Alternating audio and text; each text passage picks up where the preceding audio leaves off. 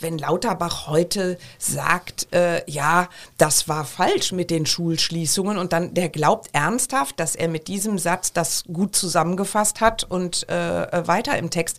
Nein, es muss wirklich kapiert werden, dass Geld angefasst werden muss und dass Bildung und soziales Leben, äh, Familienleben ganz relevant ist für unsere Gesellschaft. Das macht mich so wütend in welcher Situation Kinder und Jugendliche derzeit in unserem Land sind.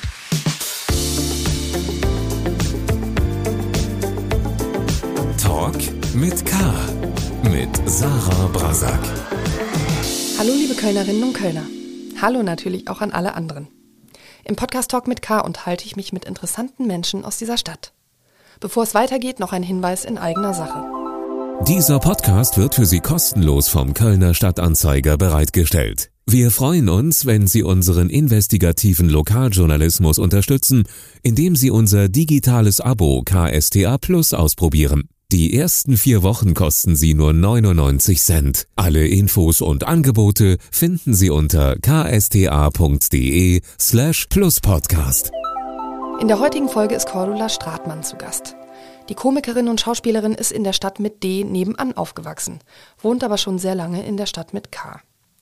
Die 59-Jährige macht den Kölnerinnen und Kölnern gleich zu Anfang des Podcasts ein Riesenkompliment. Und zwar sagt sie folgendes. Ich kenne viele deutschsprachige Künstlerinnen und Künstler. Und alle kriegen glasige Augen, wenn sie von Köln reden. Die Kölner sind für mich das wachste Publikum und das begeisterungsfähigste, ohne dabei unkritisch zu sein. Wir sprechen nämlich über die Lit Cologne, die am 1. März begonnen hat und an der Cordula Stratmann ebenfalls teilnimmt, so wie eigentlich in jedem Jahr.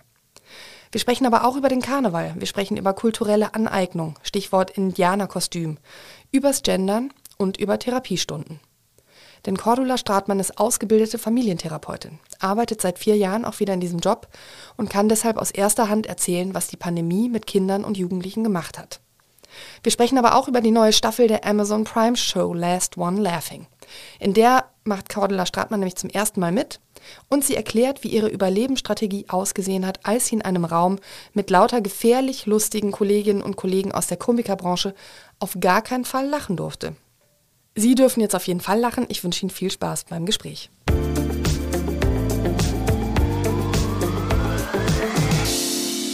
Liebe Cordula, herzlich willkommen zu Talk mit K und in dieser heiligen Hallen unseres winzigen Podcast-Studios. Liebe Sarah, herzlich äh, willkommen auch dir. Du bist ja schließlich zur Arbeit erschienen. Ja, du hast eigentlich Glück gehabt, dass du hier nicht allein im Studio sitzt, weil hier sind in der Redaktion eigentlich alle krank nach Karneval, wie eigentlich ganz Köln, hat man das Gefühl. Ja, das ist mir auch schon aufgefallen. Mhm. Ja. Ja, ist wirklich prekär bei uns. Aber du sitzt hier völlig gesund und munter und das lässt in mir den schrecklichen Verdacht aufkommen, dass du gar nicht Karneval gefeiert hast. Das ist richtig. Ich mache das, ach, es ist eigentlich, du sprichst ein wundes Thema an. Ich bin ja Düsseldorferin in Köln lebend, also karnevalsgeprägt. Und äh, jedes Jahr denke ich, ach komm, diesmal gehst du mal mit. Und dann ist es wieder soweit, dann fahre ich doch wieder weg und dann kriege ich wieder Fotos von den feiernden FreundInnen und denke, okay, nächstes Jahr, ich komme einfach nächstes Jahr mit. Und dann geht's wieder los. Dann fahre ich wieder weg, dann kriege ich wieder Fotos. Dann denke ich wieder, oh, ich wäre so gern jetzt eine Maus oder sowas. Würdest du denn sagen, also das hat man schon von dir gelesen, also ist jetzt keine Überraschung äh, für mich, dass du gar nicht so ein großer Karnevalsjäger bist. Liegt das jetzt daran, dass du aus Düsseldorf kommst oder, oder wie begründest du das jetzt? Ja, bist du verrückt? Nein, in Düsseldorf sind wir doch genauso Karnevalsjäger, wie wir mhm. das in Köln sind, mhm. Sarah. Ja, ja, klar. Nein, aber äh, ich finde, also was bei mir so ist, ich muss in den Karneval reingeraten und mhm. dann habe ich da Riesenspaß dran. Ich liebe Weiberfastnacht, einfach auch nur als Zuschauerin. Ich finde das großartig. Dann könnte ich mich ins Getümmel reinschmeißen, wenn ich dann nicht schon geplant hätte, dass ich ja verreise. das ist ein ziemlich kompliziertes Ding mit mir. Aber so das, was du über den Karneval sagen kannst, ähm, wo würdest du denn sagen, so das gefällt mir richtig, richtig gut? Und wo würdest du sagen, naja, das ist schon auch so ein bisschen der Grund, warum ich dann doch manchmal lieber wegfahre? Also ich finde den Kneipenkarneval wunderbar. Ich finde es wirklich super, wenn Weiberfastnacht sich die normalen ArbeitnehmerInnen auf den Weg machen und dann sind die Nonne, äh, Maus, äh, keine Ahnung, äh, Duschkabine und stehen nebeneinander an der Bushaltestelle oder sitzen im Bus und dann oder haben so Sachen auf dem Kopf hier diese so Wackel äh, Ohren Wackel Dinger und dann sitzen die da im Bus und äh, dann wackelt das oben auf dem Kopf und die gucken ganz normal aus dem Fenster und fahren zur Arbeit. Ich könnte mich totlachen jedes Mal. Ich finde das großartig. Und dann auf der Arbeit angekommen, treffen die dann auf Affen und was weiß ich was alles. Und dann geht's richtig ab. Dann haben sie die Blackfoes laufen, die ja immer dazugehören. Ja, das finde ich einfach sehr gelungen. Also Kostüm ist ein großer Pluspunkt, höre ich raus am ja, Karneval. so diese, dieses, dieses Selbstverständliche, mhm. glaube ich, finde ich daran so toll. Dieses, das machen wir jetzt. Das gehört in unsere DNA, das machen wir jetzt und wir machen es uns so schön wie möglich. Das ist der Kölner, deswegen lebe ich so gerne hier. Mhm. Wir machen es uns hier grundsätzlich so schön wie möglich. Ganzjährig, das ist nicht nur beim Karneval. Wir kommen gleich nochmal auf den Karneval, aber der ist ja jetzt erst vorbei und in Köln jagt ja bekanntlich eine Großveranstaltung die andere. Und das heißt in Köln ja immer, nach dem Karneval ist vor der Lit Cologne. Ja. Ähm, und die startet am 1. März und ähm, du bist ja nicht ganz unbefangen und oder familiär unbelastet, was dieses Literaturfestival angeht. Ähm, denn erstens gehörst du schon zum Inventar, kann man glaube ich sagen, was die Abende und Lesungen angeht. Und dein Mann gehört zu den Gründern der Lit Cologne und der leitet das auch bis heute. Sag doch mal so völlig neutral und hm. objektiv, warum ist diese Lit Cologne eigentlich was Besonderes? Also das kann ich tatsächlich sagen, auch ohne dass ich die Gefährtin des äh, Machers bin. Es ist ein ganz liebevolles, hoch engagiertes, äh, nie nachlassendes äh, Festival, was wirklich sich jedes Jahr als Gastgeber zeigt für bundesweit und international auch. Und es, es sind wirklich alle äh, begeistert, die daran teilgenommen haben. Ich kenne das fast nicht anders. Und es ist, äh, es ist ein Festival der puren Freude, weil es einfach alle Sinne beansprucht, den Geist anregt, das Miteinander, ähm, die Diversität, äh, das ist auch sehr relevant. Und das sage ich wirklich nicht, weil ich äh, persönlich bekannt bin mit Herrn Osnowski, sondern das, äh, ich würde so von jedem anderen Festival schwärmen. Und er macht es ja auch gar nicht alleine. Es sind ja wirklich ganz viele äh, fundamental wirkende, wunderbare Leute dabei. Es ist ja wirklich Europas größtes Literaturfestival, das ist schon eine Hausnummer, mhm. ähm, würde ich mal sagen. Welchen Stellenwert würdest du sagen, hat die für Köln? Ich sag mal, Karneval ist ja schon noch eine größere Hausnummer in Köln, aber kommt die Lit gleich danach? Aber ähm, sicher. Ja. also nicht nur temporär, zeitlich kalendarisch gesehen, sondern ja. Aber nee, schon so das intellektuellere Gegengewicht zum Karneval, oder? Mal wieder was so für den Kopf dann, ne? Naja, was die Litkolonia auszeichnet, ist, dass es äh, keine Schranken gibt. Also die Litkolonie hält ja nichts für zu doof oder zu schlau, sondern äh, es muss der subjektiven Überprüfung des Litkolon-Teams äh, standhalten und dann äh, ist jede Idee äh, willkommen und Gedanken und, und Auseinandersetzungen. Und ich glaube, ja, ich glaube auch, dass die Lit Cologne äh, unabhängig äh, davon, ob einer erkennt, welche Bedeutung sie hat, ihre Bedeutung hat. ich denke ja ganz spontan an meinen Lieblingsabend der Lit Cologne ever, glaube ich. Das war ein Abend, wo es um Verdauung ging mhm. und wo dann auch noch eine Gebärdendolmetscherin da war.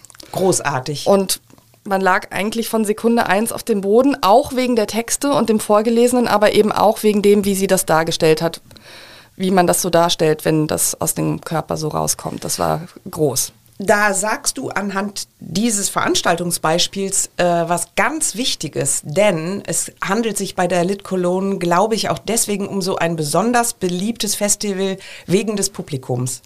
Es ist sensationell, wie die Kölnerinnen und Kölner mit Begeisterung und Zuverlässigkeit wirklich vom ersten Tag vor über 20 Jahren diese Lit Cologne äh, besuchen und, und mittragen und so weiter. Die Lit Cologne hätte ohne Publikum was so treu ist, überhaupt nicht überlebt.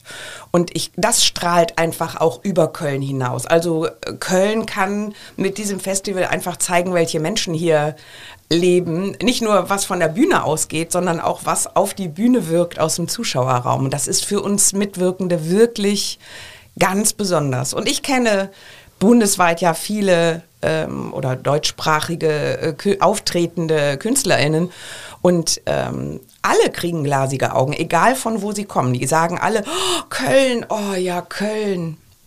Das ist wirklich so. Es entsteht ja auch nach dem Karneval so ein Vakuum ne, von so zwei Wochen, wo man so, also mir geht das jedenfalls so, wo man so denkt, so, oh, jetzt ist hm, vorbei so, ne? Und dann so, oh, aber die Lit Cologne. Ja, also ich frage mich gerade, ob dann, los. Genau, ja. ob man das dann sozusagen diesen, dieses Vakuum dann wieder, wieder füllt. Und ich glaube, äh, Sarah, es gibt im äh, Feuilleton lange gab es das. Ich glaube, das weicht jetzt immer mehr auf.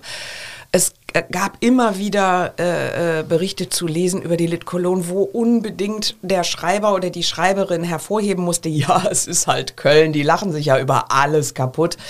Und das ist einfach ein großes Missverständnis, weil die Kölner sind eben für mich tatsächlich auch das wacheste Publikum, das begeisterungsfähigste und überhaupt nicht unkritisch. Hier geht nicht alles durch. Du kannst hier nicht jeden Mist auf die Bühne bringen und die Kölner sind zu doof, das zu merken. Das haben die Süddeutschen gerne in ihrer Analyse oder die Norddeutschen.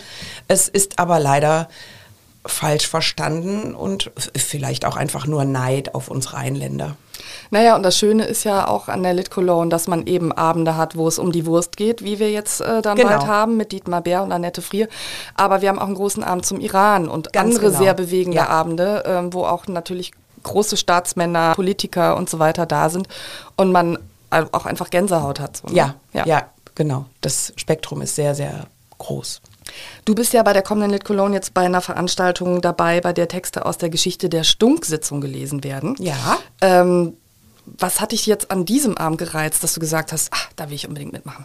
Naja, die Stunksitzung ist auch ein Teil der Kölner Kultur, in, zumindest in den letzten 40 Jahren. Und wenn die mich einladen, willst du dabei sein, dann fällt mir ja sofort das Kitchen Climbing ein, wo ich äh, am Boden gelegen habe. War das lustig.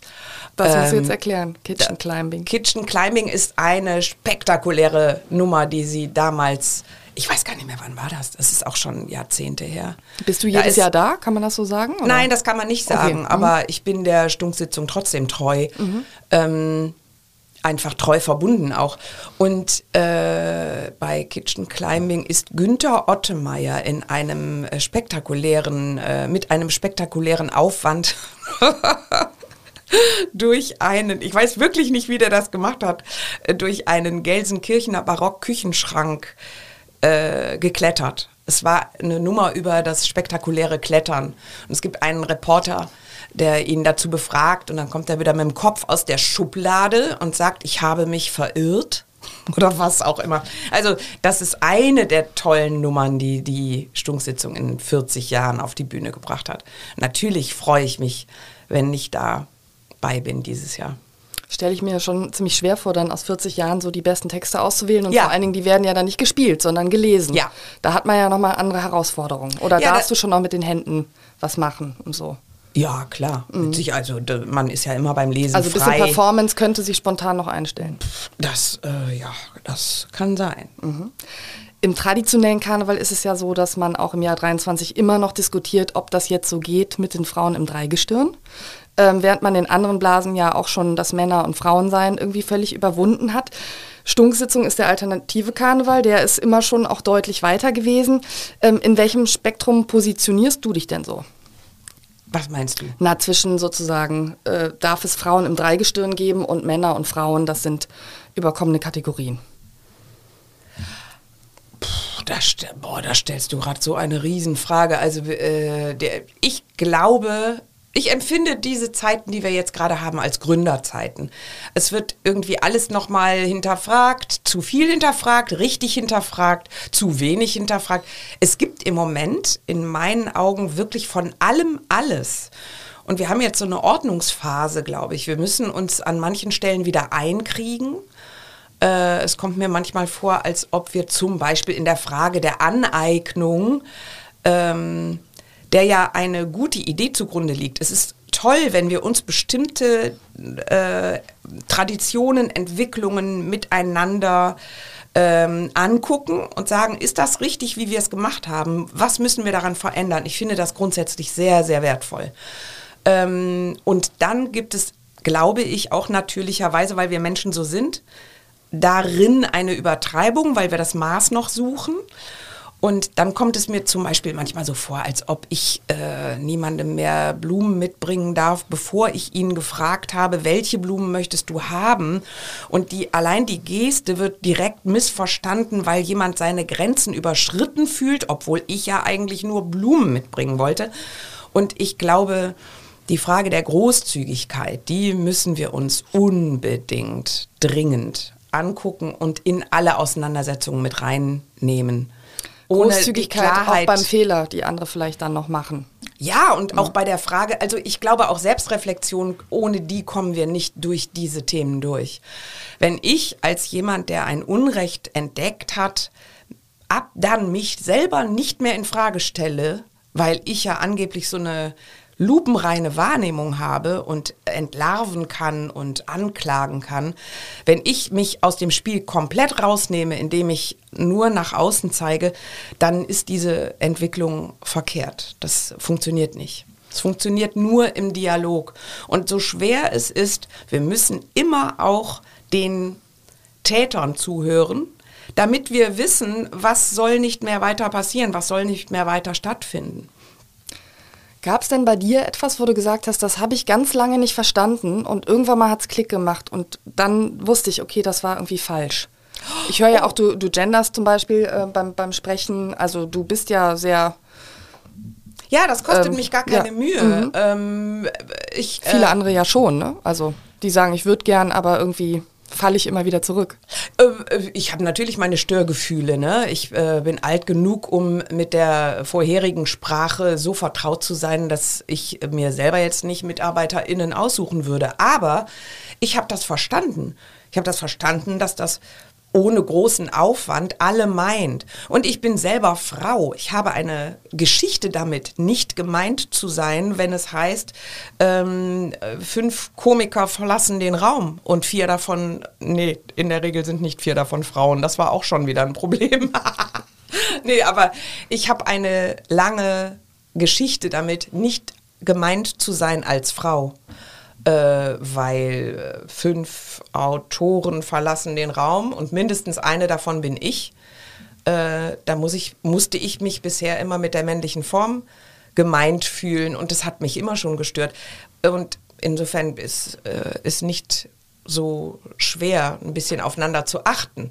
Was mir schwerfällt, ist, wenn das, wie ich gerade vorher schon gesagt habe, wenn das mit so einer Gnadenlosigkeit einhergeht und auch mit so einer mit so einer Verbissenheit und äh, wir haben bis, bis gerade haben wir bestimmte Fehler gemacht und jeder, der sich mit Entwicklung ein bisschen auskennt, weiß, dass es keine Schalter gibt, die man umlegt. Es gibt immer nur Entwicklung und die vollzieht sich schneller und oder langsamer. Da können wir nichts dran drehen, egal was wir noch für eine KI erfinden. Das hat man ja im Karneval auch gemerkt. Also kulturelle Aneignung hat da ja auch eine Rolle gespielt äh, im Sinne, welche Kostüme man noch anziehen soll oder darf und welche nicht. Indianerkostüm, so wie sie äh, lange ja sehr beliebt waren. Ne? Hat man aber natürlich immer noch gesehen. Also diese Gleichzeitigkeit ähm, von verschiedenen Positionen war auch da sehr sichtbar, fand ich. Und nur in so einer Welt will ich leben, Sarah. In der gleichzeitigen Welt und nicht in der Ent oder äh, und nicht in der Entweder oder mhm. Welt, weil die wirklich toxisch ist. Das ist ja auch so so schick, dass wir feststellen, was alles toxisch ist, liebe Leute. Entweder oder, das ist toxisch. Mhm. Toxisch und narzisstisch, ne? Ja. Das sind äh, ja so sehr beliebte Begriffe, wo ich oft das Gefühl habe, dass die Leute gar nicht genau wissen, was damit gemeint ist. Ja, Aber jeder, der ein bisschen egoistisch ist, ist auf jeden Fall ein Narzisst. Hat man so das Gefühl vom, von der, dass das so ja, benutzt wird, wird sage ich mal. Es wird im mhm. Moment alles etikettiert. Mhm. Wir haben für alles, äh, es ist auch immer wichtig, dass jeder ein Statement von sich gibt und dass ich am besten auf meiner Bluse, die ich heute trage, irgendeinen Begriff drauf habe, für den ich stehe und so. Ich weiß gar nicht, wir sind alle irgendwie im Kampf und das äh, muss sich entspannen, damit wir auch erfolgreich sind im Miteinander entwickeln. Lass nochmal auf die Lit Cologne kommen. Ich habe ja gesagt, du bist bei drei Veranstaltungen dabei und äh, natürlich darf eine Veranstaltung nicht fehlen, wo du mit Bjarne Mädel, das ist ja quasi dein mit dir mittlerweile fast verwachsener bei der Lit Cologne Partner äh, ist und ihr stemmt euch bei einem Abend gegen den Verdruss. Mhm. Ich bin's leid, so ist dieser Abend überschrieben. Was stimmt dich denn in diesen Tagen so verdrießlich, wogegen du dich stemmen musst oder oh. willst? Also zum einen das, was wir gerade besprochen haben, mhm. äh, nämlich diese Rigorosität, mit der Menschen mittlerweile auf Menschen gucken und äh, wie wenig wir uns unsere Fehlerhaftigkeit verzeihen. Und äh, das verdrießt mich wirklich mhm. häufig. So, dass das sogar in Köln äh, empfinde ich äh, auf jeden Fall im Alnatura eine Verdrießlichkeit der KundInnen, das finde ich wirklich. Da würde ich gerne manchmal in die Hände klatschen mittendrin und sagen, so Leute, alle Mundwinkel hoch, gibt keinen Grund, hier gibt es gute Bionahrung, einfach einkaufen. Mehr ist das hier nicht.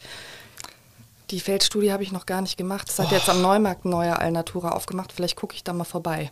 Vielleicht gehen da andere Leute rein. Mhm. Ich gehe manchmal wirklich zur, äh, zum Frustabbau einfach in den Rewe da sind die anderen Kölner. Ich weiß nicht, ich habe keine Ahnung, das ist nur meine Empirie. Mhm. Äh, ich habe aber keine statistischen Zahlen dazu und ich, äh, das ist wissenschaftlich nicht unterfüttert und jeder, der sich jetzt gekränkt fühlt, äh, ja. Ja, da machen haben wir, wir die Salat. Überschrift draus. Ne? Da haben wir den Salat. Stratmann wettert, wett, kritisiert Alnatura KundInnen scharf. Ich glaube, das ist gut. So machen wir das. Ja. Kritisiert Mundwinkel Alnatura KundInnen scharf. Ja, ja das, das, ist eine sehr schöne. Mhm. Äh, bei der Lit Cologne ist das ja mal so, wenn innerhalb von äh, Minuten ausverkauft ist, dann gibt es so einen zweiten Abend, der dann einfach davor äh, geflanscht wird, was total praktisch ist natürlich, weil dann auch alle, die teilnehmen, natürlich noch können, weil die ja eh an dem Tag da sind. Und bei dir und bei Bjarne Mädel ist immer ausverkauft, kann man, glaube ich, mit Fug und Recht behaupten. Ihr tretet also auch in diesem Jahr zweimal hintereinander auf, einmal um 17 und einmal um 19 Uhr, glaube ich. Wie schaffst du das eigentlich dann so beim zweiten Mal am Abend, immer noch so ganz spontan und schlagfertig zu sein? 18 und 21 Uhr, oh, das ah, ja. ist wichtig. Mhm. Ähm, indem ich mich jedes Mal neu reinschmeiße. Mhm. Und es ist ja auch jedes Mal äh, tatsächlich ein, äh, ein, anderer Dialog mit dem Publikum. Die, äh, die sind ja nicht programmiert und lachen alle an derselben Stelle. Oder es, äh, das ist eine Dynamik zwischen Bühne und Zuschauerraum. Der hat was Natürliches und dadurch entsteht auch die neue Reaktion wieder oder Aktion. Ist das nicht komisch, wenn dann die Leute plötzlich an einer anderen Stelle lachen und man denkt so, hä, eben hat es nicht gezunzt? Oder ist man dann, war man einfach schon in Übung und hat es deswegen besser hinbekommen?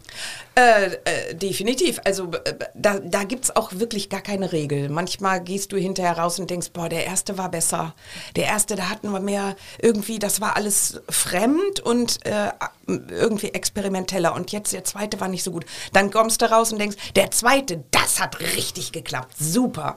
Und Meistens gehst du aber raus und sagst, das waren zwei komplett schöne Veranstaltungen, weil wir ja zweimal dieses großartige Kölner Publikum vor uns sitzen haben, die es uns nicht schwer machen und wir machen es ihnen aber wohl auch nicht schwer. Mhm. Wir sind sehr gut vorbereitet. Mhm. Lass uns noch auf den dritten Abend zu sprechen kommen. Ähm, mit Annette Frier, die auch schon mal hier im Podcast war, ähm, mhm. bestreitest du einen weiteren Abend und die zeigt ihr Filmprojekt und warum Hashtag und warum bist du hier, mhm. in dem es teilweise um sehr persönliche Fragen geht, die Menschen gestellt werden, die man fast alle, glaube ich, kennt. Ne? Das sind fast alles Prominente, die in dem Film vorkommen. Vielleicht kannst du da mal ein, zwei Minuten von erzählen. Das ist ja kein Film, sondern ein Projekt. Ja, genau. Die äh, Annette hat in der äh, Lockdown-Zeit, wie wir alle unter der Verzweiflung äh, gelitten, dass die Gespräche, die wir miteinander geführt haben, ja auch immer verzweifelter und oft auch immer dümmer und immer mehr gegeneinander wurden. Und dann hat Annette die tolle Idee gehabt, dass sie einfach gesagt hat, so, ich mache mir jetzt mal Gedanken, was für Gespräche will ich denn führen? Und dann hat sie sich tatsächlich hingesetzt in, aus ihrem Frust und hat gedacht, ich muss irgendwas Sinnvolles machen jetzt mit dieser Zeit, in der wir so festgetackert sind. Und dann hat sie sich dieses Konzept überlegt und hat ähm, sich 20 Fragen überlegt, also 20 Themen auch, äh, Verlust, Vertrauen, Familie, Trauer, äh, alles Mögliche, was unser Leben so fundamental betrifft. Dann hat sie sich dazu Fragen überlegt und hat sich äh, Leute zusammengesammelt, mit denen sie in solche Gespräche gehen möchte. Und hat sich mit diesen Menschen an verschiedenen Orten getroffen. Dann ähm, haben wir äh, Karten ziehen müssen, darauf steht dann der Begriff und darüber haben wir dann mit Annette gesprochen. Und Annette hat hinterher mit ihrer Produzentin Dietlinde Stroh ähm, das zu einer Collage geschnitten, sodass jetzt, äh, wer mag, sich auf dem YouTube-Kanal von Annette jede Woche Mittwoch einen neuen kleinen Film, das ist meistens so ein 12, 13, 14 Minuten, angucken kann, wo sie zu einem Thema zusammengeschnitten hat, was die Mitwirkenden ähm, dazu sagen. Und das ist deswegen so ein großartiges Format, weil ihr so ein Zeugnis von Menschlichkeit gelungen ist. Wir denken alle nach. Wir sind alle äh, mehr und weniger überfordert von Fragestellungen. Wir, äh, wir geben keine schnellen Antworten und stellen uns selber in Frage. Und das ist in der Zusammensetzung aller Mitwirkenden so ein, eine großartige Collage, weil es so verschiedene Perspektiven zeigt und eben die Wahrheit erzählt. Es gibt nicht eine Antwort auf eine wichtige Frage. Es gibt immer nur, nur alle zusammen wissen alles. Das ist ein Satz, den habe ich mal gelernt. Das stimmt ja so. Selbst die, die ich für blöd halte. Ich habe das Projekt leider noch nicht gesehen, aber du kommst dort ja auch zur Sprache und hast ein Thema. Ähm, vielleicht erzählst du mal, was, was war dein Thema? Nein, wir haben alle dieselben Themen. Ah, okay. Wir haben alle, also ah, ja, okay. Annette mhm. hat sich mit uns, ja, okay. äh, das habe mhm. ich vielleicht nicht, äh, nicht richtig, das ist so schwierig zu erklären. Also alle Annette haben die gleichen Themen und es gibt, genau. okay, jetzt ja, habe ich genau. deswegen die unterschiedlichen Antworten. Ja, ganz ja, genau. Jetzt zu jedem mhm. Thema, äh, wo wir äh, eine Karte gezogen haben, mhm. zu jedem Thema hat sie dann die Leute zusammengeschnitten, die dann zu dem Thema Und dadurch sie, bekommt man so eine äh, unterschiedliche Facetten. Ja, Ach, wunderbar. Genau. Das ist natürlich Dadurch schön. hat man auf ein Thema wie Verlust mhm. ganz viele Perspektiven. Das sind ja schon sehr persönliche Fragen, die man dann da bekommt und beantwortet. Ähm, hast du dir da lange überlegt, was du so dann preisgeben möchtest auch? Oder war das, weil Annette eine Freundin ist, auch klar, dass du da in dein Innerstes gehst? Also erstens war das klar, dass ich äh, bei Annette in guten Händen bin. Äh, zweitens habe ich diesem Projekt sofort angespürt, dass ich nicht mit Scheuklappe jetzt mitmache.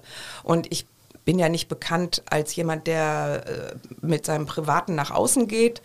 Ähm, das wird auch so bleiben. Aber was mich als Mensch umtreibt, was ich für Gedanken habe, was ich überwunden habe und Neues finde und so weiter, ähm, ich finde, da haben wir ja alle eine Aufgabe, dass wir die anderen daran teilhaben lassen dass wir dem anderen zeigen, guck mal hier, das, äh, so denke ich gerade, hast du auch noch eine Idee, vielleicht hilft mir das. Oder vielleicht helfe ich dir mit meinen Überlegungen. Mhm. Also wir sollten uns im Moment eher alle unterhaken, äh, wie wir durch diese Zeit, überhaupt wie wir durch Zeiten kommen. Und äh, so ein eitles Prominentengehabe, finde ich, ist da fehl am Platze. Mhm. Du trennst ja auch stark zwischen der Privatperson Cordula Stratmann und äh, äh, sozusagen der Prominenten, also im Sinne von, was du erzählst und was du nicht erzählst. Aber wenn du hier mir so gegenüber sitzt, habe ich schon das Gefühl, nee, so ist die auch, wenn die jetzt zu Hause in der Küche steht. Also wie, wie, äh, wo ist da die Abgrenzung? Ist jetzt nur, ich rede nicht über die Familie oder ähm, gibt es auch eine andere Figur? Nee, ich glaube, ich bin immer dieselbe. Mhm. Und ähm, das glaube ich nicht, das weiß ich. äh, ich. Ich bin immer dieselbe und ich äh, spreche nicht ausführlich über Menschen, die sich nicht so wie ich für eine öffentliche Arbeit entschieden mhm. haben. Also ich habe aber, äh, glaube ich, von meinen Eltern beigebracht bekommen, was Diskretion ist. Ich bin damit groß geworden. Wir haben in meiner Familie auch nie groß über Leute hergezogen oder irgendwie, also wir haben zu Hause natürlich über andere Menschen geredet und so weiter, aber es war immer klar, es gibt eine bestimmte Grenze. Meine Mutter ist eine sehr äh, lustige, heitere, ähm, rheinische Frau, und trägt extrem viel Dis Diskretion in sich. Und das ist mir so natürlich. Mhm.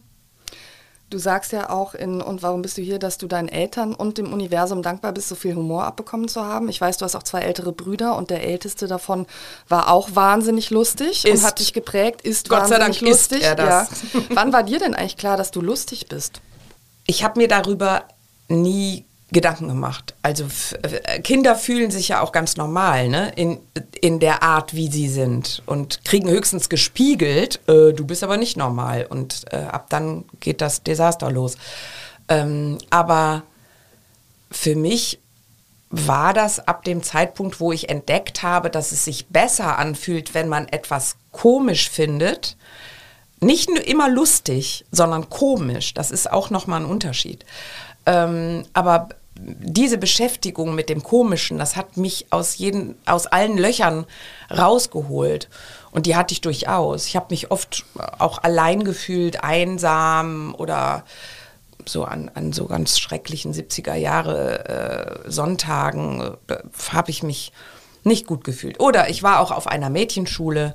Das kann ich für den Zeitraum, in dem ich sie besucht habe, nicht empfehlen weil es äh, schon damals Heidi Klum-artige Gehässigkeit gab. Mhm. Die hat es nochmal richtig auf die Spitze getrieben, sodass wir jetzt äh, richtig große Probleme haben mit Mobbing auf Schulhöfen. Aber ähm, also ich hab, fand das nicht einfach als Mädchen unter Mädchen, mhm. muss ich sagen. Mhm.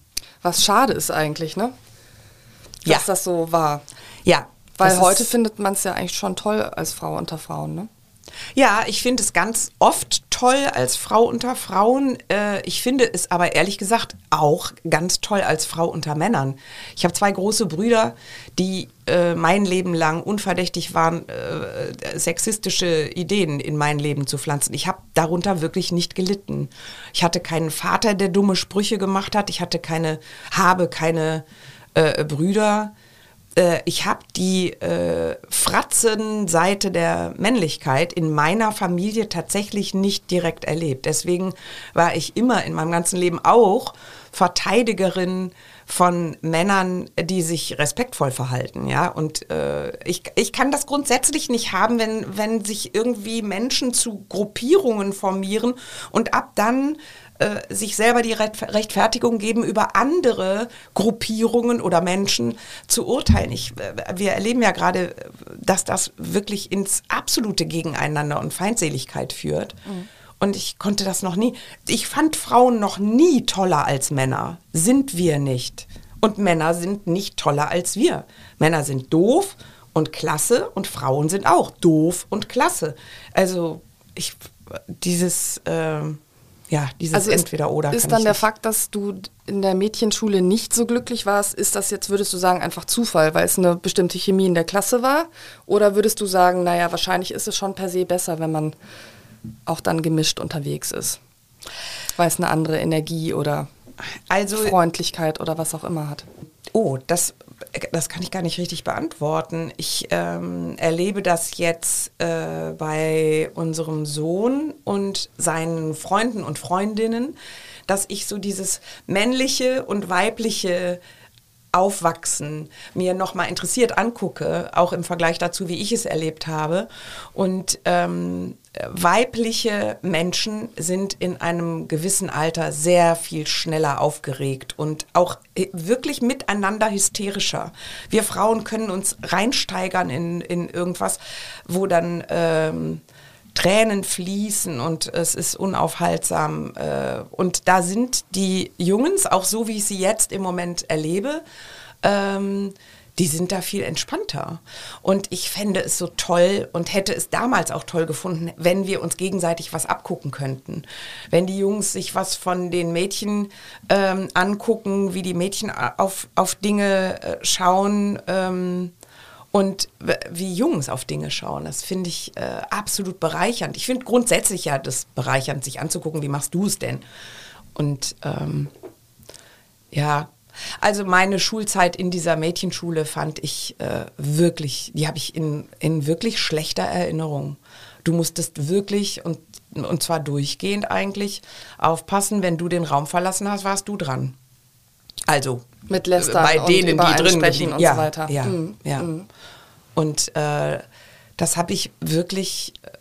Ich habe mich dann oft mit den Uncoolen zusammengetan, weil die machten das nicht. Die waren ja die, über die gesprochen wurde. Und ich habe mich eher zu denen hingezogen gefühlt, weil die, das war so schrecklich, weil äh, das Gefühl auch. Also wer ernsthaft glaubt, dass er mit der anderen Hetzerin dann ernsthaft befreundet sein kann, der ist ja schon mal auf den Kopf gefallen, weil die macht ja auch vor dir selber nicht halt. Also Freundschaften unter den Menschen, die gehässig sind, äh, sind gar nicht möglich. Und das fand ich sehr belastend. Kannst du dir erklären, warum es manchmal zumindest offensichtlich so eine andere Auseinandersetzungskultur gibt zwischen Mädchen und Jungen? Also ich meine, es ist mehr peinlich von einer Familientherapeutin so, so platte Theorien aufzustellen, aber weiß ich nicht, Männer können Streit offen besser austragen als Frauen, weil sie das gelernt haben oder welche Erfahrungen machst du da? Also warum ist dieses Lästern so ein bisschen mit, mit Mädchen, sage ich mal, assoziiert und die Prügelei dann eher mit den Jungs? Äh, ich kann da immer nur aus meiner eigenen Empirie erzählen, weil ich müsste Entwicklungspsychologin sein, um das jetzt wirklich fundiert beantworten zu können. Ich habe mich da auch nie groß mit Theorien beschäftigt. Ähm, das regst du gerade mal an, dass ich das mir nochmal angucke. Aber ich äh, habe lange Zeit gedacht, vielleicht liegt es auch an dem Mannschaftssport, den Jungs noch mehr ausüben als Mädchen, was aber jetzt schon wieder sofort nicht stimmt, weil Mädchen äh, üben auch Mannschaftssport aus. So, aber nächste Frage, vielleicht sind ja die Mädchen, die Mannschaftssport betreiben, die nicht gehässigen weil sie Teamgeist kennen und die, ha, vielleicht müsste man mal untersuchen, ob die gehässigen Mädchen überwiegend nicht Mannschaftssport betreiben. So, liebe Wissenschaftler, da haben wir doch mal eine, Eine Studie? Eine These, eine, Studie, ja. genau. Okay, Cordula Stratmann bestellt eine Studie. Hallo, hallo. Können wir dann nächstes Jahr miteinander besprechen. Ähm, da sind wir eigentlich so ein bisschen mittendrin, dass du ja ähm, natürlich auf Bühnen stehst und ähm, gemerkt hast irgendwann mal, dass du lustig bist und dass andere Leute das auch lustig finden. Man ist das ja immer nur in der Spiegelung, sonst, sonst gäbe es das ja irgendwie auch vielleicht gar nicht so wirklich. Ähm, vielleicht kannst du noch mal für alle, die es nicht so genau wissen, ä- ähm, erklären, wie ist eigentlich dein Leben verlaufen? Also du hast ja eine Ausbildung als Familientherapeutin gemacht und dann ähm, startete ja deine Bühnenkarriere, weil du mit Freunden vor vielen Jahren eine eigene alternative Sitzung organisiert hast. Und dafür ist dann diese Figur der Annemie Höchrath entstanden. Und was passierte dann? Wie ging es von da an weiter so? Du hast ja dann wahrscheinlich irgendwie gedacht, bleibe ich jetzt Familientherapeutin, gehe ich auf die Bühne, vielleicht kannst du uns mal mitnehmen in, dein, in deinen inneren Zwist und deine Karriere. Ähm, ich habe da, ich habe nie davon geträumt, äh, eine öffentlich arbeitende Künstlerin zu werden. Ich habe mich auch als solche gar nicht verstanden. Ich habe mich wirklich selber definiert als Sozialarbeiterin und systemische Familientherapeutin. Das war wirklich immer schon das, was ich machen wollte und was ich gerne gemacht habe. Dann ja zu der Zeit, als ich weggeworben wurde ähm, in einer Beratungsstelle in Pulheim. Ähm, es, ich ich habe die Annemie Hülchrath äh, bei der Karnevalssitzung auf die Bühne gebracht und das hat mir ja vollkommen gereicht. Einmal im Jahr einfach in diese Annemie schlüpfen, einen Riesenspaß haben und dann wieder äh, ab, ab da montags bis freitags in die Beratungsstelle. Und dann hat jemand meine Telefonnummer weitergegeben an eine Produktionsfirma, die eine Moderatorin für eine Comedy-Show suchten. Das war Mitte der 90er Jahre das Aufkommen des Comedy-Booms, den ich gar nicht mitgekriegt hatte, weil ich guckte oft das gar nicht, beziehungsweise ich kannte auch keine Künstler und KomikerInnen und, und Kabarett, Kabarettisten und so. Und ähm, ja, dann habe ich eine Einladung bekommen für ein Casting für diese Comedy-Show. Mangold war das, damals auf TM3. Das war ein Privatsender, äh, ein Frauensender aus, äh, in München. Und ähm, dann haben die nach diesem Casting, wo ich ganz unvorbereitet hingegangen bin, weil ich gedacht habe, ich bin ja keine Komikerin, ich kann ja keine Nummer jetzt schreiben, was soll ich denn da jetzt? Ich, ich, außerdem muss ich Montag bis Freitag in eine Beratungsstelle, ich habe überhaupt keine Zeit für sowas. Mit, mit dieser leichten Arroganz bin ich dann da hingefahren und habe gedacht, naja, wenn die mich einladen, müssen die mit dem klarkommen, was ich, was ich denen da biete. Und in der Bahn habe ich gedacht, oh, das ist jetzt aber echt blöd. Du kannst denen doch nicht sagen, ich habe ihre Einladung wahrgenommen, äh, angenommen, aber äh, komplett unvorbereitet. Ich weiß gar nicht, was ihr von mir weil Bist du bescheuert? Dann habe ich mir in der Bahn schnell die Melanie ausgedacht. Und die ist 23 Jahre alt gewesen und die findet Männer ganz toll, weil ich sollte eine Männernummer, ich sollte eine Nummer über Männer mitbringen, eine eigene. Und dann habe ich dann da in der Bahn kam ich nur dazu, ich bin Melanie und 23 Jahre alt, dann musste ich aussteigen. Und dann habe ich da zehn Minuten irgendein so Koi erzählt, dass ich Männer total klasse finde, weil die auch richtig nett sein können und ich habe so profanes Zeug bedeutsam erzählt. Das fanden die wohl lustig. Das habe ich nicht gemerkt, weil es gab überhaupt gar keine Reaktion bei diesem Casting. Casting ist sowieso, das ist wirklich eine üble Situation. Und dann bin ich nach Hause und dann habe ich zwei Wochen später einen Anruf bekommen, dass der Sender sich für mich entschieden hat. Und dann erst wurde mir klar, dass ich da was aus purer Neugier, mehr war es wirklich nicht, ins Rollen gebracht habe. Und dass ich die ja jetzt nicht zurückrufen kann und sagen kann, ha, nee, das meinte ich ja Witz. gar nicht. Äh, nee, äh, ich war ja irrtümlich da. Dann habe ich das mit meiner Chefin in der Dienststelle, äh, in der Beratungsstelle besprochen. Und dann hat die gesagt, das machen Sie auf jeden Fall. Das machen Sie auf jeden Fall. Das kriegen wir hier schon irgendwie hin. Und dann ging es los. Dann hatte ich Dreharbeiten und die Dreharbeiten haben meinen Jahresurlaub aufgefressen. Ich hatte mir über all das überhaupt gar keine Gedanken gemacht. Und ähm, dann hieß es zweite Staffel, also nochmal vier Wochen Dreharbeiten für acht Folgen. Und da habe ich gedacht, oh, jetzt muss ich eine Entscheidung treffen. Und dann wollte ich mich beurlauben lassen, bin dazu zum Dezernenten, Dr. Gerhard Dornseifer. Das war ein ganz toller Mensch. Ähm, mit dem war ich dann im Gespräch und wollte mich beurlauben lassen für ein Jahr, um mal so zu gucken. Und dann wurde mir im Gespräch klar, dass man nicht einen Weg macht und dann den Weg wieder zurückgeht. Mir wurde also tatsächlich im Gespräch mit dem Dornsafer klar, ich komme nicht mehr zurück. Also ich gehe durch diese Tür hier nicht mehr zurück. Es kann sein, dass ich mich nie zu Hause fühle in dem, was ich jetzt neu anfange und mir dann wieder was Neues überlegen muss, aber ich komme nicht mehr auf diesen alten Stuhl zurück. Ja, dann habe ich angefangen zu heulen und habe gesagt, ich muss kündigen, ich muss kündigen, das wird mir gerade klar. Und äh, so war es dann. Dann habe ich gekündigt und wirklich mit, mit großen Schmerzen, mit großer Vorfreude auf die neue Welt und mit groß, großem Abschiedsschmerz. Ist auf jeden Fall ja ein Grund zum Weinen. Ne? Man verlässt auch eine sichere Bank, die einem auch Freude gemacht hat und stürzt sich so in, in so eine Selbstständigkeit ja auch letztlich, ne? die völlig ungewiss ist und wo man weiß, die können jederzeit sagen, danke, war doch ja. nicht so gut. Ne? Ja, ja. Das stimmt. Aber ich habe mich auf meinen Instinkt verlassen, der gesagt hat, das ist jetzt dein nächster Schritt. Ähm, mein Instinkt leitet mich eigentlich immer ganz gut. Genauso vor vier Jahren hat dieser Instinkt mir halt gesagt, so, nächster Schritt, du suchst dir jetzt einen Raum und machst wieder deine therapeutische Arbeit wieder neben dem anderen und guckst mal, wie das funktioniert. Und bis jetzt funktioniert es ganz gut. Was war der Auslöser, dass du gesagt hast, ich möchte gern beides machen? Wieder? Hast du es einfach sehr vermisst? Ja. Ja. Ja. Mhm. Es, war im, es ist immer beides in mir. Mhm. Als Kind war ich, glaube ich, schon Komikerin und Therapeutin. Ich habe immer gemerkt, der Papa guckt aber komisch und die Mama ist schon wieder, was hatten die, die Stimme wackelt oder ich habe irgendwie immer so Antennen gehabt und äh, für mich gehört das tatsächlich auch richtig zusammen. Komisch sein und therapeutisch arbeiten. Also für mich ist das nicht, ich werde manchmal auf diesen Gegensatz angesprochen. Mhm. Ich empfinde das nie als Gegensatz.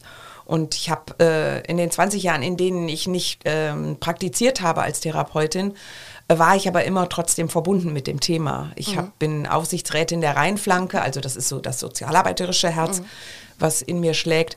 Und ich war immer auch verbunden mit alten KollegInnen und in, in supervisorischen Gesprächen und, äh, und so weiter. Ich habe das nie ganz losgelassen. Deswegen war der Schritt kein sehr großer, zu sagen, so jetzt möchte ich gerne wieder praktizieren und die therapeutische Arbeit in der Praxis selber machen.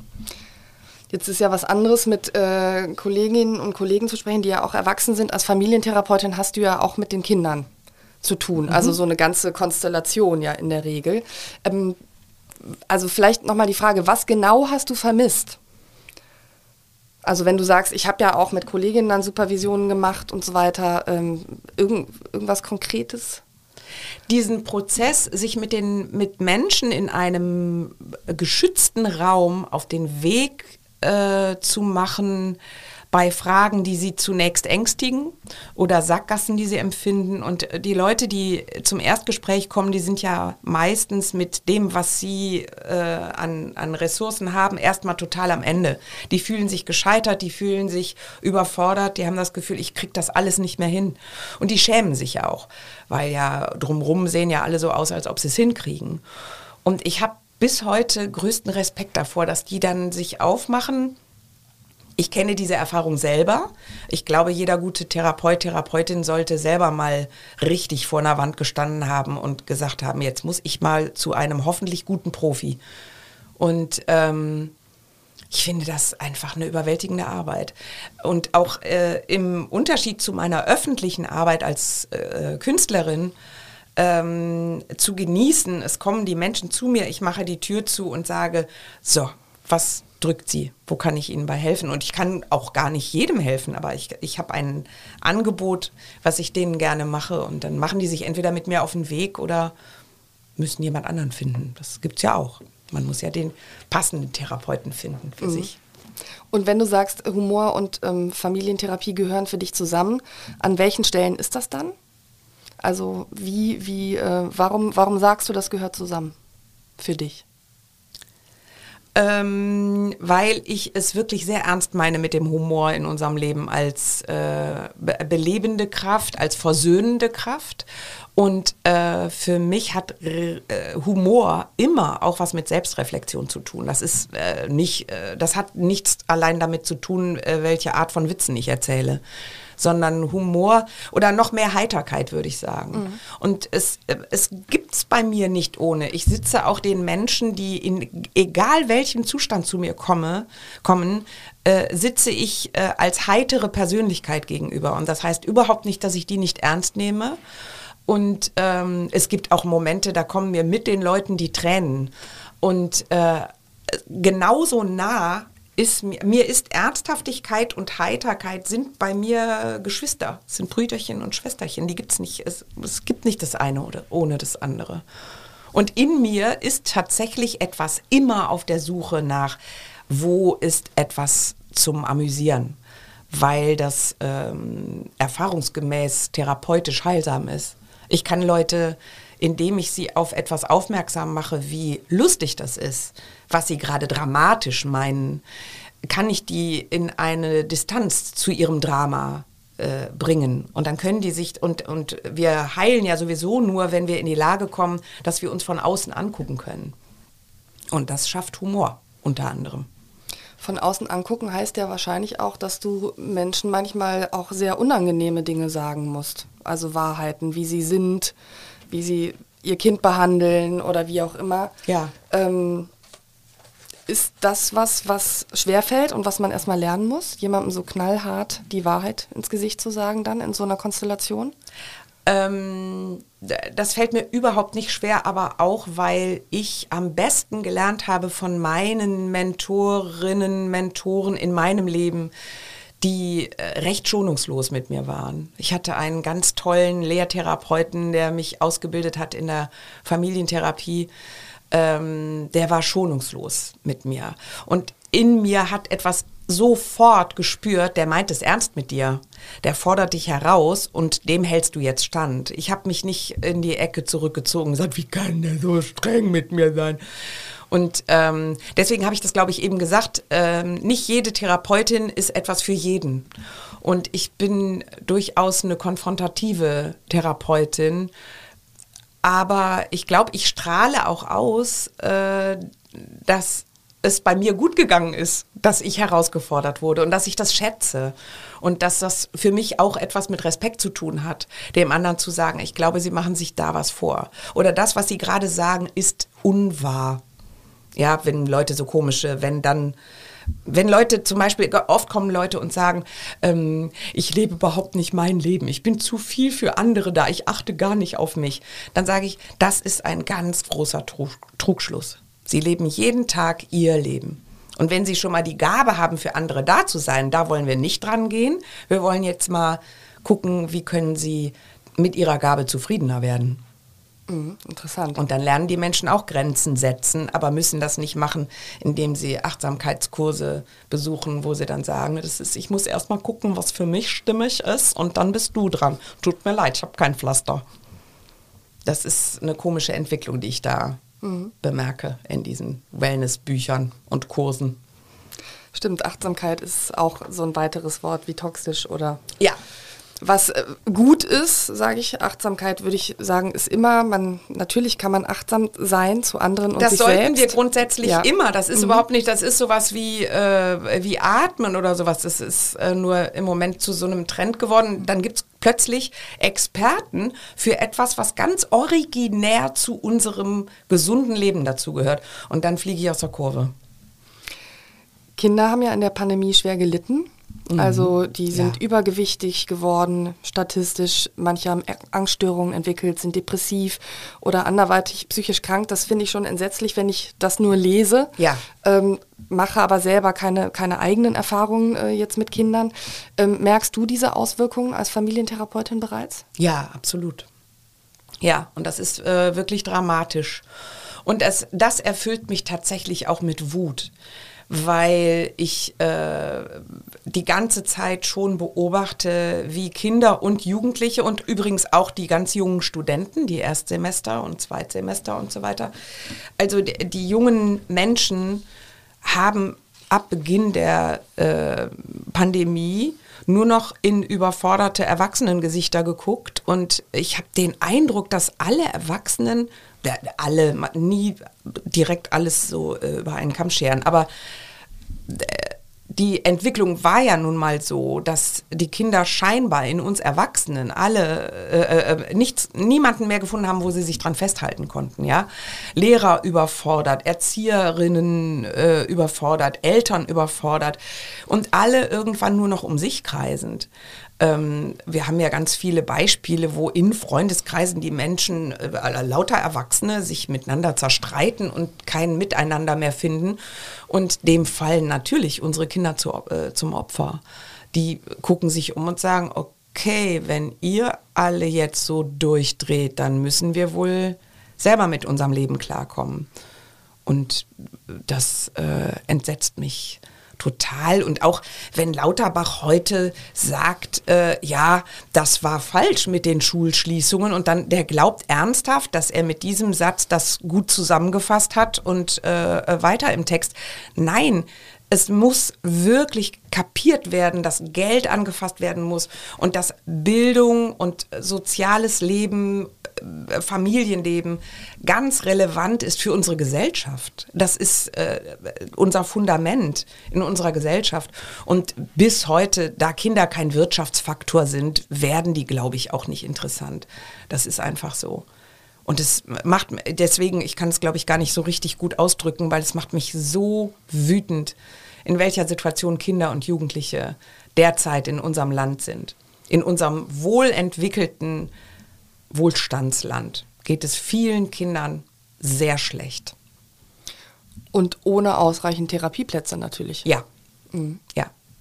Also ich sag mal, wenn man dann sechs Monate warten muss, bis man einen Platz kriegt, ist das ohne eine lange Zeit für jemanden. Ne? Ja. ohne ausreichend Schulplätze, ohne ausreichend Erzie äh, äh, Kindertagesstättenplätze, überhaupt ohne ausreichend Plätze. Es kann sich auch kein Jugendlicher mehr in irgendeiner offenen Tür treffen oder die ganzen ähm, die ganzen Stellen, wo früher Jugendliche sich treffen konnten, wo Sozialpädagogen, Sozialarbeiter auf sie gewartet haben und abgefangen haben, dass sie zu Hause nicht gut versorgt sind. All diese Orte gibt es für Kinder und Jugendliche so gut wie nicht mehr, weil, wie gesagt, kann man nichts dran verdienen, muss ein Staat sich entscheiden, dafür Geld auszugeben. Und insofern kippen wir immer weiter ins Ungesunde. Ja, das stimmt. Man hat ja irgendwie zwischendurch mal gedacht, wenn diese Pandemie endlich vorbei ist und jetzt liest man nur noch über, es gibt keine Fachkräfte mehr, es gibt keine Pflegekräfte mehr, es gibt keine Erzieherinnen mehr, es gibt keine Lehrkräfte mehr, es gibt keine Therapeuten mehr oder nicht genug auf jeden Fall. Also äh, der Mangel ist allgegenwärtig und Ja. das hätte man sich nicht so träumen lassen vor fünf Jahren, glaube ich noch. Ne? Nee, vor fünf Jahren nicht. Man In hätte- Deutschland wohlgemerkt. Ja. das ist richtig. Aber man hätte es zu Beginn der Pandemie auch mit einem Weitblick wie in Europa andernorts diese Krise gehandhabt wird und was für Konzepte es gibt. Man hätte nicht so schnell alternativlos unsere äh, eigene Art des Umgangs damit äh, propagieren müssen. Also da war ja, dass ganz am Anfang eine Überforderung da ist und dass man als Politiker denkt, oh weia, da kommt eine Riesenlawine auf mich zu und auf uns zu und wir müssen jetzt wirklich sehr klug miteinander überlegen und äh, sind auch überfordert davon. Das ist doch absolut nachvollziehbar. Dass aber im Verlaufe von ein, zwei, äh, mittlerweile drei Jahren ähm, es keine Bewegung hin zu denen gibt, die wirklich in Not sind. Und das sind Kinder und Jugendliche. Das, ähm, da habe ich kein Verständnis für. Mhm. Über allen Krisen, die wir gerade so erleben, schwebt äh, die, die Metakrise, kann man glaube ich sagen, also ähm, der Klimawandel, äh, der immer weiter voranschreitet. Kannst du die Wut vieler junger Menschen nachvollziehen, weil wir diesen Klimawandel oder diesen Klimaschutz nicht ernsthaft genug betreiben, nachvollziehen? Ja, selbstverständlich. Ich kann, ich kann jedes Unverständnis junger Menschen gegenüber äh, Erwachsenen nachvollziehen. Aber das ist ja noch nicht äh, die Beantwortung aller Fragen. Ne? Also es ist ja alles in einer, in einer Entwicklung. Und ähm, ich glaube, ich bin, was die Klimafrage angeht, jederzeit äh, nicht imstande, darüber richtig mich zu äußern, weil es so komplex ist. Vor allen Dingen sind wir global auch so abhängig von anderen Staaten, wie die damit umgehen. Wir müssen miteinander Verabredungen treffen, global und so weiter. Also ich, ich sitze sowieso bei vielen äh, Entwicklungen da und denke, boah, wie geht das denn jetzt alles? Das ist ja nicht nur etwas, was unser kleines Deutschland sich alleine ausdenken kann, ähm, sondern wir sind mit anderen, wir sind darauf angewiesen, kollektiv eine Lösung zu finden. Und das ist wahnsinnig schwer. Dann lass uns zu einem etwas leichteren Thema zurückkommen. Ähm, du bist ja bei der neuen Staffel Last One Laughing dabei. Ähm, weil es vielleicht die einen oder anderen gibt, die das Konzept der Show noch nicht kennen. Vielleicht einen Satz nochmal, wie funktioniert das, bevor ich dann auf deine Rolle darin zu sprechen komme? Das ist total einfach erklärt. Du darfst nicht lachen. Und, Und du bist da zusammen mit anderen? Mit neun anderen die versuchen dich zum Lachen zu bringen, damit du rausfliegst und keine Konkurrenz mehr bist und oder die per se so lustig sind, dass du die gar nicht angucken darfst, weil du sonst sowieso schon wieder rausfliegst. Du hast zwei Leben, also wenn du einmal erwischt worden bist, dann darfst du dich noch einmal erwischen lassen, beim zweiten Mal bist du raus. Und du darfst aber auch noch nicht mal die Mundwinkel nach oben bewegen. Du darfst auch nicht lächeln. Du darfst auch nicht erheitert ausatmen. Du darfst überhaupt kein Zeichen von Erheiterung zeigen. Das, boah, Leute, das ist eine außerkörperliche Erfahrung. Also das ist für Körper und Geist, äh, das ist ein Menschenversuch. So. Hast du äh, vorher trainiert? Nein, ich kann sowas nicht trainieren. Das kann man wirklich nicht. Das kann man nicht trainieren, äh, weil äh, wenn du da bist in diesem Raum mit äh, zu zehnt, dann gerätst du in einen anderen Zustand. Den kannst du vorher gar nicht herstellen. Das ist wirklich ein, ein Labor, wo du mit anderen Labormäusen von der Katze beobachtet wirst und dann, also das ist wirklich eine, eine, Erfahrung, die kann man kaum, die kann man kaum beschreiben. Ich glaube, man sieht mich auch so lange äh, ich äh, äh, da bin, sieht man mich äh, einfach nur in Schockstarre irgendwo in dem Raum rumglotzen. Das ist meine Erinnerung. Mhm so als Strategie und dabei hast du Schäfchen gezählt oder so, damit du ja, ja, zuhören und, musst. Ja, genau, so. mich mhm. aufs Atmen konzentriert. Ja. Ich habe auf Schuhe geguckt, ich habe viele Schuhe gesehen. Und äh, ich glaube, äh, also da kann man sich fragen, wat, wieso hat die, wieso ist denn die Stratmann da? Die, die sitzt ja da nur rum und klotzt. Ich glaube so. Also das ist zumindest meine Erinnerung an, an diese Zeit dort. Oh Gott. Einfach nur so. Ja. Nee, ich habe mir auch ernsthaft Sorgen gemacht, als ich das gehört habe, dass du dabei bist, weil ich dachte, klar, warum man dich eingeladen hat, du bist natürlich gefährlich für nee, die anderen, aber wenn man einen Podcast mit dir hört, du lachst ja die ganze Zeit. Also, ja. Und da, deswegen habe ich nach dem Training gefragt, weil ich dachte, vielleicht hast du dann mal drei Tage einfach versucht. Nur Also, ähm, also ich kann dienstlich wirklich komplett gar nicht lachen. Also als Annemie Hülchrath habe ich äh, Sachen erzählt und habe mich dabei nicht über mich kaputt gelacht, weil Annemie das ernst meint. Und ich brauche mich bloß in etwas hineinversetzen, dass ich das jetzt ernst meine und dann, mein, dann finde ich es nicht lustig. Auch dann, wenn andere Leute vor dir sitzen und Ja. sich totlachen Ja. über dich? Okay. Ja, das, äh, oder bei Schillerstraße habe ich auch nicht gelacht, weil ich äh, gedacht habe, ja, wieso, das ist doch jetzt meine Situation und das ist die Reaktion daraus. Äh, das kann ich ganz gut, äh, aber ey, Leute, LOL ist echt nochmal was anderes. Das, das, da kannst du nicht mitreden. Also das, guck mal, mir fehlen die Worte. Du darfst natürlich nicht über den Ausgang der Sendung sprechen, aber du hast das Ding natürlich nach Hause geholt, oder? Unter anderem. Richtig. Ja. Gut. Ähm, wir sind gespannt. Mhm. Ich sag vielen Dank Ich danke dir. und ich wünsche viel Spaß bei der Lit Cologne jetzt zunächst mal. Also dir und mir auch. Genau, den Und Spaß wünsche ich dir auch. Kölnern, ne? Genau, den Spaß wünsche ich wirklich allen. Danke. Tschüss.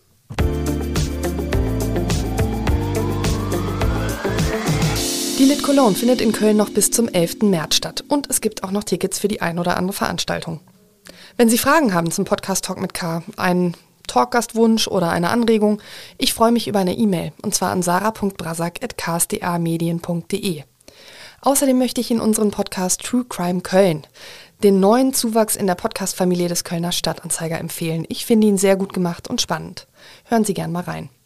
Bis zur nächsten Folge sage ich Danke, Tschüss und auf Wiederhören.